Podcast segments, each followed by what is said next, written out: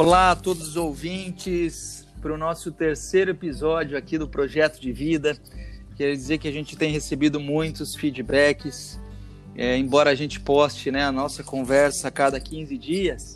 É, ontem foi o lançamento do segundo episódio, né? É, porque a gente está gravando um dia depois, obviamente.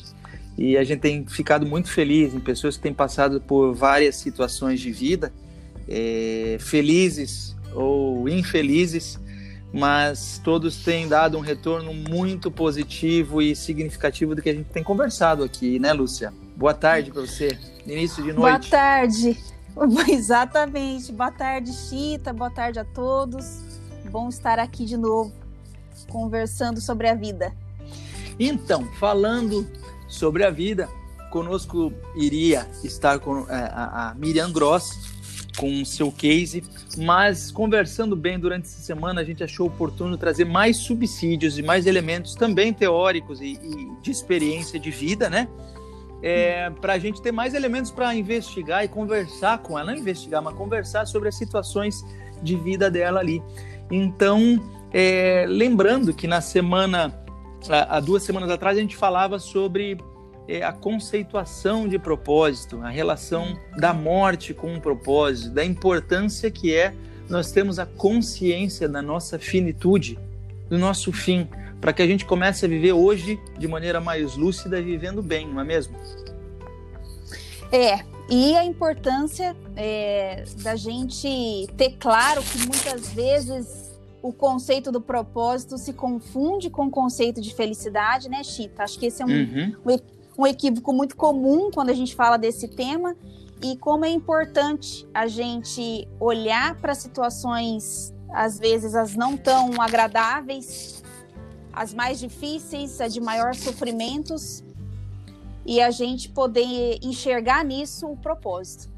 Agora tem pessoas que vivem uma vida inteira sem descobrir a razão de existir, sem descobrir o seu propósito. E hoje a gente gostaria de falar com os ouvintes sobre isso. As cinco razões pelas quais a maioria das pessoas nunca descobre seu propósito. Fala dessa moça aí, Lúcia.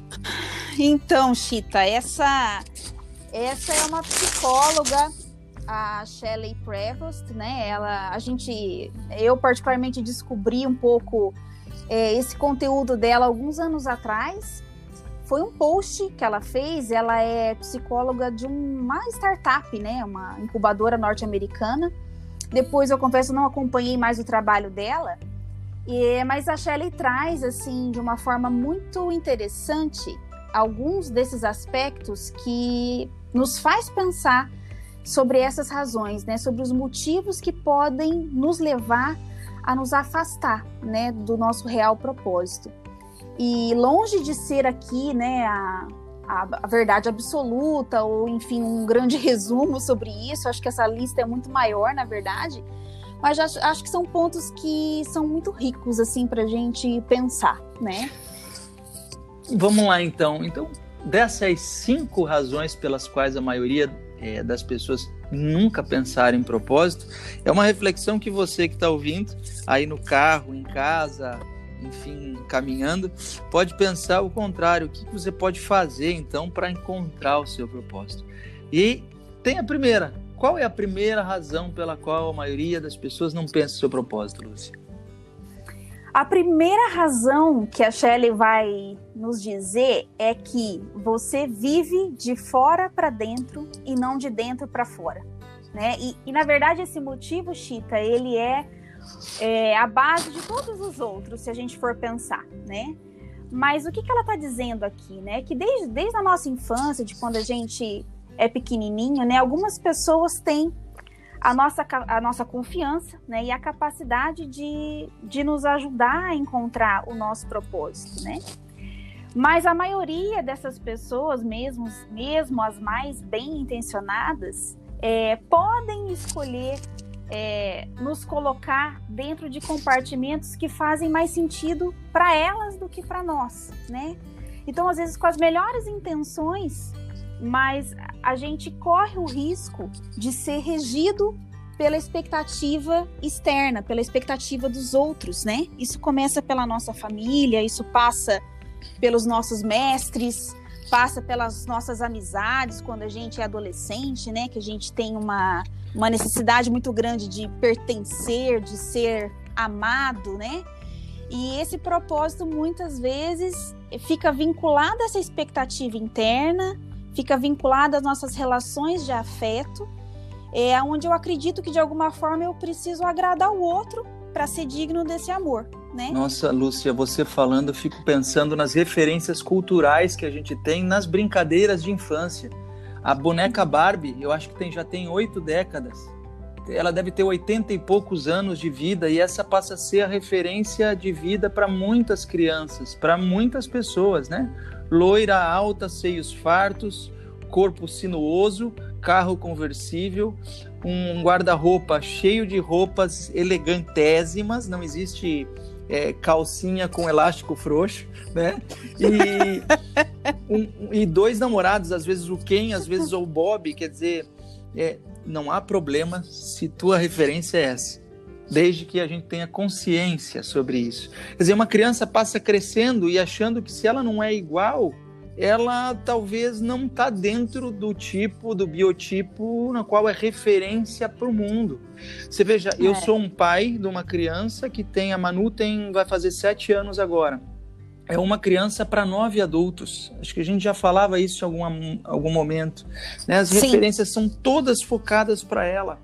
Então, o cuidado que a gente deve ter é, como pais, como profissionais que formam outras pessoas e a, a importância da gente ter consciência dessa situação, de viver de fora para dentro e não de dentro para fora.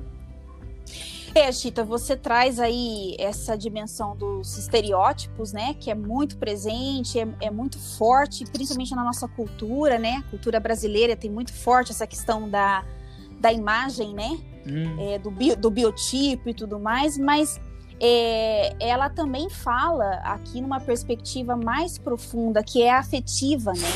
E isso tem, tem a ver com é, muito a ver com as nossas relações primárias, né? As nossas relações que a gente estabelece no começo da nossa vida, lá na infância, principalmente com os nossos pais, né? Que são os que vão ter as melhores intenções, normalmente, né? Vão ter as melhores intenções sobre nós, mas que às vezes é, não nos permitem, de alguma forma, é, fazer a pergunta de dentro para fora, né? Lúcia, eu lembrei de um livro falando dessas construções culturais que fazem a nossa cabeça se a gente não tiver consciência. E mesmo que a gente tenha consciência, é muito difícil nos desfazer dessa construção cultural. Mas, enfim, tem um livro chamado de Benjamin Barber, chamado Consumido. Como o mercado corrompe crianças, infantiliza adultos e engole uhum. cidadãos.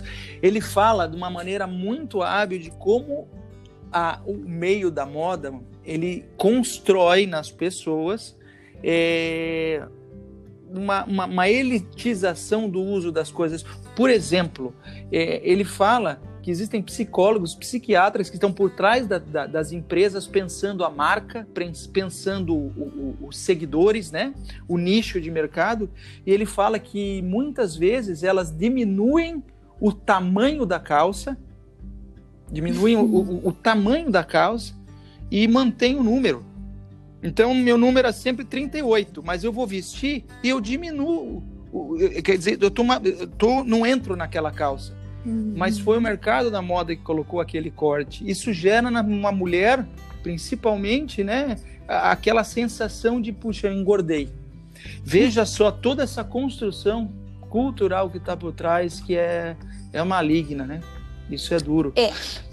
E também Exato vai ao encontro da reflexão quantas pessoas se valem pelo carro que tem.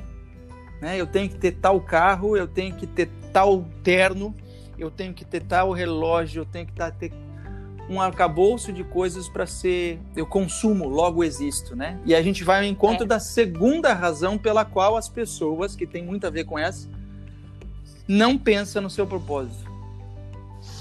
É, Chita, é, você falando me fez lembrar daquela frase do Jung, eu não sei até se eu já citei ela aqui, né? Que, que ele fala que é, nós nascemos originais e morremos cópia.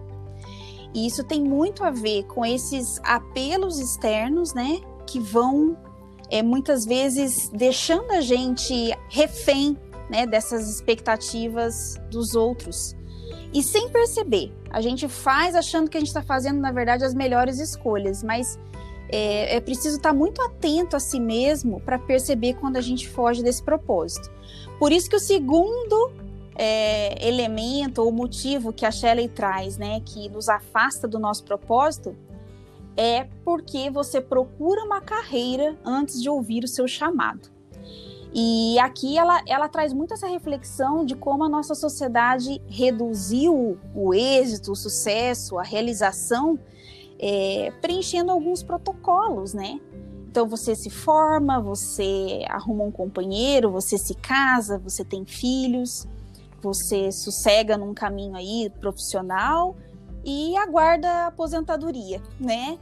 E esse caminho, ele muitas vezes nos coloca mais numa perspectiva de conformismo do que de propósito, né? Quando a gente é, é criança, é muito comum a gente ouvir a pergunta, né? Quem você, é, o que você vai ser quando você crescer?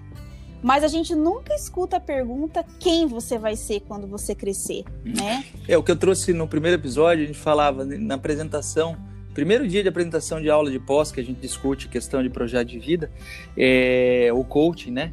É, a gente uhum. pergunta quem você é, se apresenta. Todo mundo fala os rótulos ou as compotas que comprou durante a vida de formação. E não a pessoa que é, a, as conquistas, os êxitos, as derrotas, se é pai, se é mãe. A gente esquece disso e resume na carreira, né? É incrível. Exato, exato.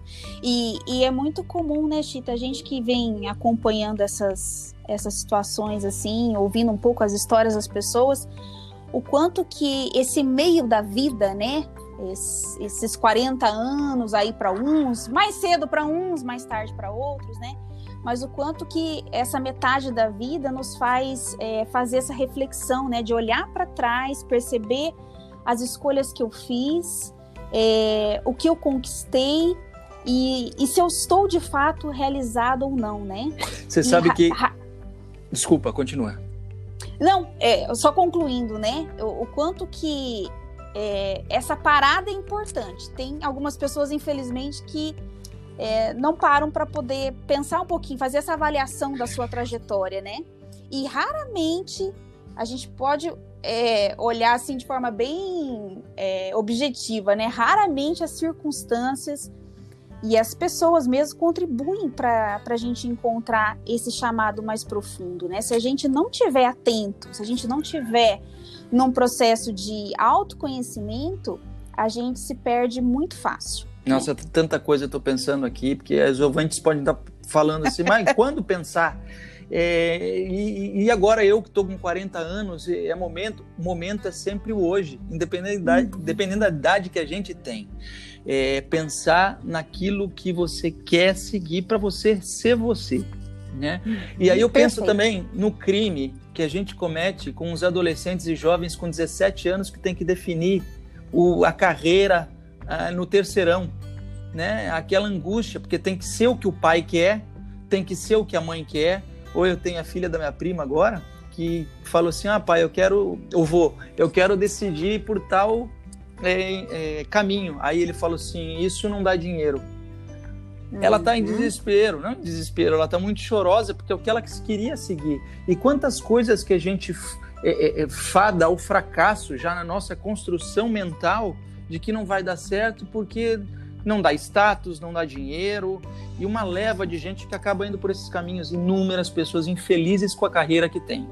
Cheia de uhum. dinheiro, cheia de status, mas não felizes pela carreira que construíram. E antes de passar para a terceira, eu lembro de dois alunos meus que se formaram, falou assim: "Eu sou médico, pai. Eu sou nutricionista, mãe. Eu sou aquilo que vocês querem que eu fosse. Toma aqui o canudo. Agora eu vou ser o que eu quero ser para mim." Fantástico. Então pensar agora bem eu, antes. Agora eu vou viver, né? É, e é e assim, isso que está falando da escolha profissional, enfim, da carreira, é, é muito simbólica nesse sentido, né? E é muito melhor a gente dar errado, vamos colocar um errado aqui entre aspas, né, Chita? Vivendo o seu propósito que dá certo cumprindo o projeto que outros desenharam, né, para você. Sim, e tem que pensar nisso, porque o errado, que a gente julga errado, nem sempre é perda. Exato. Eu tenho que, filosoficamente, biologicamente, eu tenho que perder um dente para nascer outro. Eu tenho que perder a adolescência para ganhar a juventude. Eu tenho que perder alguém, ou perder a minha privacidade, ou per perder o, o, a minha rotina para poder valorizar, falando em termos de Covid, né? Agora em tempos de Covid. Então, é isso. Thomas Edison foi perguntado, né? Como é que você se sente por ter errado 1.800 vezes antes de chegar à fórmula da lâmpada? Ele falou: não errei 1.800 vezes, eu descobri 1.800 maneiras de não se fazer uma lâmpada. Então a gente ganha com erro. A 3M é assim. Eles descobriram o que fazer, estudem o case da, da, da 3M, é meio assim. Eles erraram e de tanto erro colocaram tantos produtos no mercado. Qual é a terceira, Lúcia? Terceira razão pela qual as pessoas não pensam. A terceira razão é muito interessante, Chita, né? E ela fala que você odeia o silêncio. Essa seria uma razão pela qual a gente é, muitas vezes se afasta ou não encontra o nosso propósito. E aqui, esse odiar o silêncio, é, talvez, eu não sei se é bem o, o odiar, mas há muitas pessoas que de fato não suportam o silêncio, né? Ou porque acha muito angustiante, ou porque acha uma perda de tempo, né?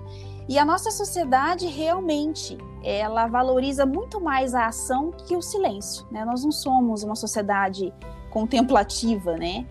Mas viver sem esse silêncio pode ser muito perigoso, né? Sem, sem ter esses momentos de silêncio, né? Então a gente corre o risco de acreditar que, de fato, né, o nosso ego e tudo que ele quer é o nosso propósito. E o silêncio, ele é justamente, é, ele, ele justamente nos dá a oportunidade de se perguntar e ouvir algumas respostas. Né? Ele é o grande termômetro do nosso contentamento. Quando a gente está feliz com as nossas escolhas, quando a gente está é, tá em paz com a vida que a gente escolheu, é, o silêncio ele não é tão angustiante assim, né?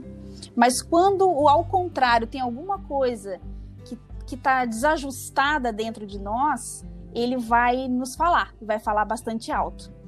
Olha, como foi boa e oportuno, né, que não me entendam mal, é, quando há três dias atrás teve aquele vendaval e acabou a luz aqui em casa, né?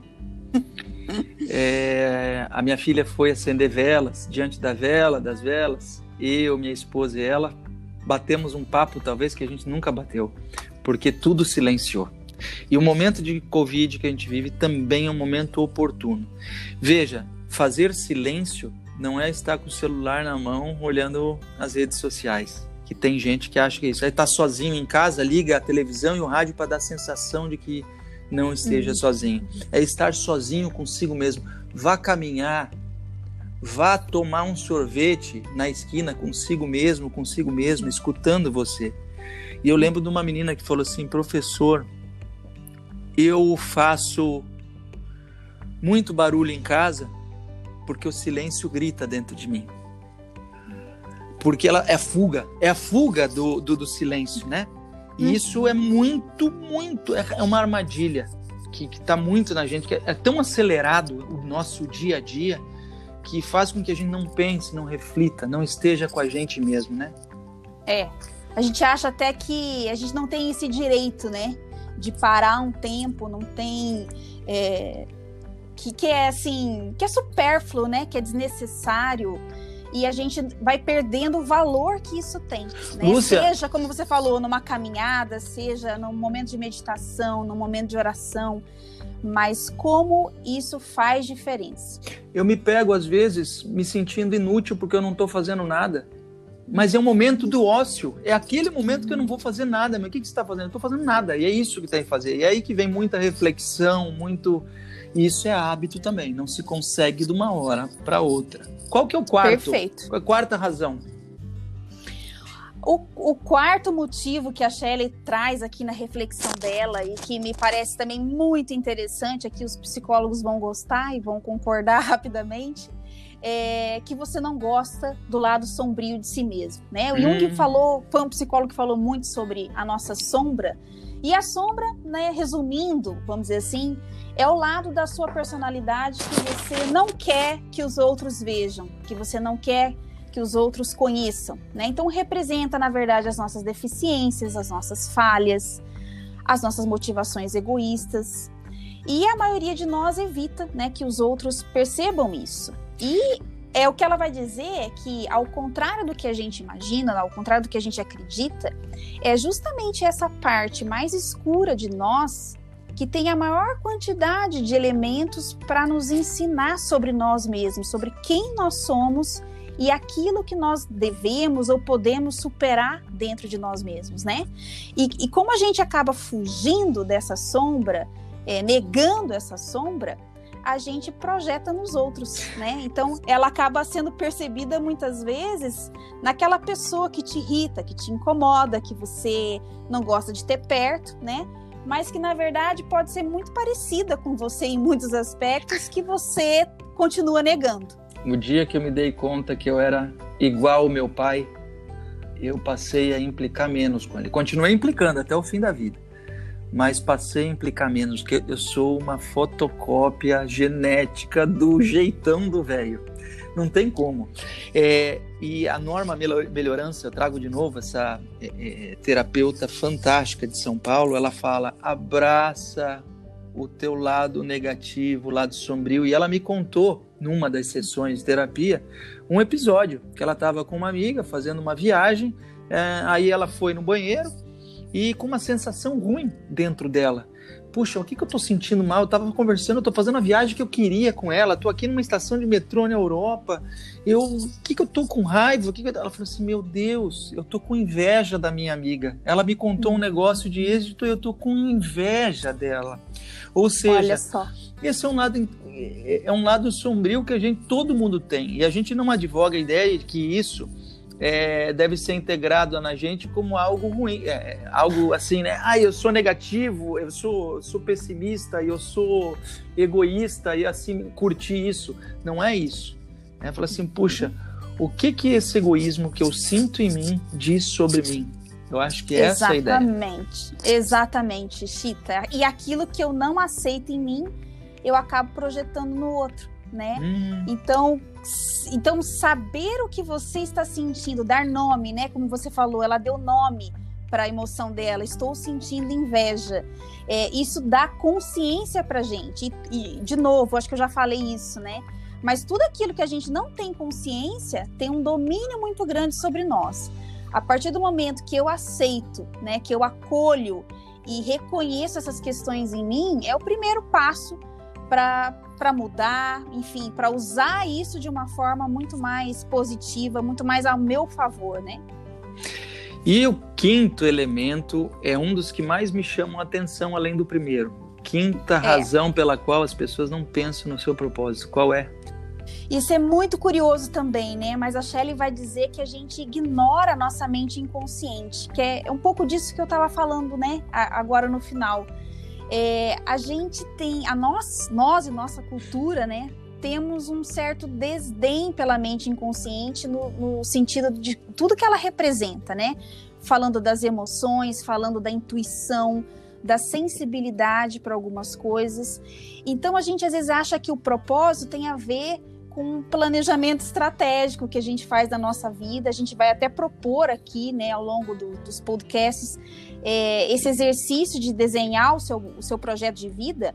Mas a verdade é que o seu propósito ele não, ele não segue uma linha lógica e racional, né? Se a gente não der vazão para essa mente inconsciente, a gente corre o risco de seguir o protocolo e não viver de acordo com aquilo que está é, no nosso coração, né? Então, muitas vezes a gente vê, como eu falei, né? Você pega uma pessoa, encontra uma pessoa, às vezes, assim, nos seus 40 anos de vida, se divorciando ou mudando radicalmente de profissão, né? Abandona, às vezes, um emprego onde ele é super bem remunerado para fazer uma coisa que, que encanta, que traz significado e ninguém entende, todo mundo acha aquilo um absurdo, né? E, Lúcia, eu acho que é importante, então, dar algumas dicas, e aqui a gente vai finalizando o nosso papo.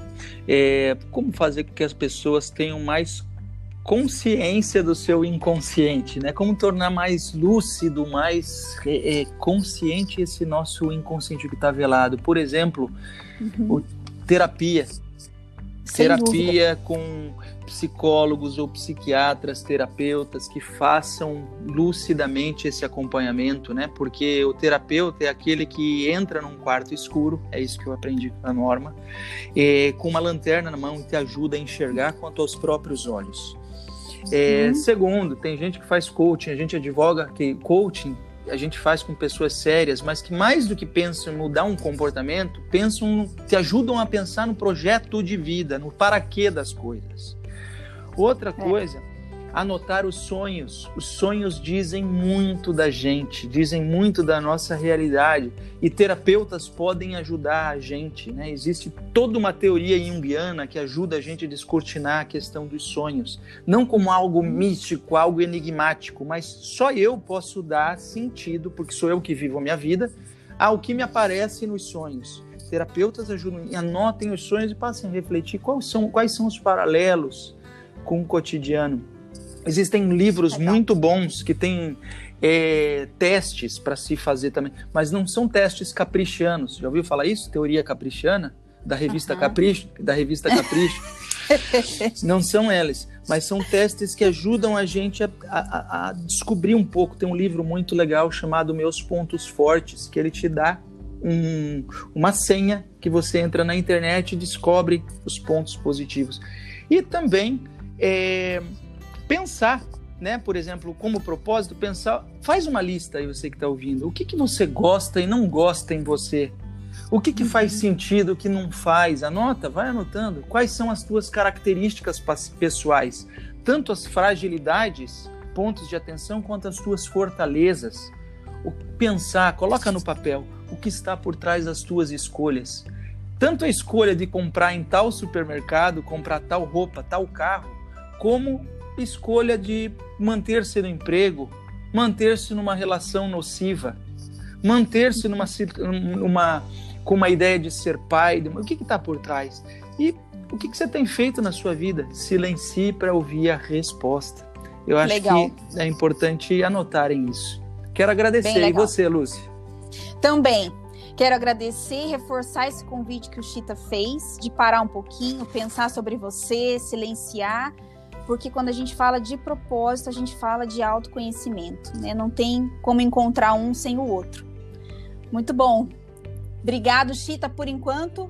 Valeu, gente. Um grande abraço a todos. Um beijão. Até, até a próxima. Até a próxima. Beijão.